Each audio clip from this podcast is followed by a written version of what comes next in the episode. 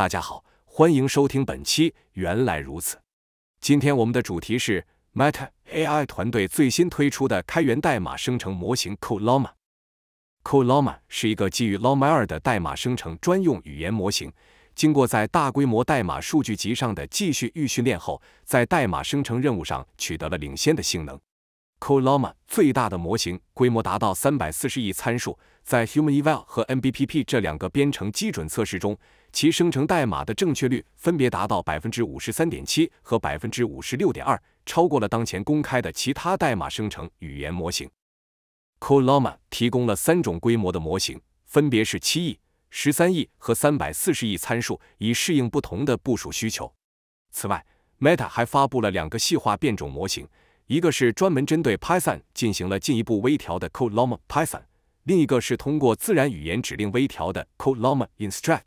后者在处理自然语言提示时表现更优。Coloma 的训练方式和模型权重都在 GitHub 上开源，任何人都可以免费使用。这对于代码生成领域的公开创新和安全性来说都是非常重要的。通过社区参与，可以更全面地评估模型性能，发现问题并修复漏洞。CodeLlama 的推出为程序员的工作流程带来诸多便利，它可以协助编写新代码、调试 bug。代码补全等任务，提高开发效率。未来如果能把 CodeLlama 嵌入到 IDE 和其他开发工具中，可能会进一步提升编程的效率。当然，像 CodeLlama 这样强大的工具也存在一定风险，需要谨慎对待。Meta AI 团队在发布前进行了大量的安全红队测试，并在随同发布的论文中详细披露了模型的局限性、已知挑战和风险缓解措施。我们希望开发者在使用 Coloma 时，也要注意评估安全风险，建立透明的用户交互机制。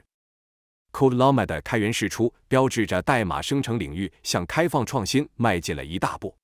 我们期待 War 它带来更多有趣的 Downstream 应用和创新成果。如果你对 Coloma 感兴趣，记得去 GitHub 上搜寻相关资源啊。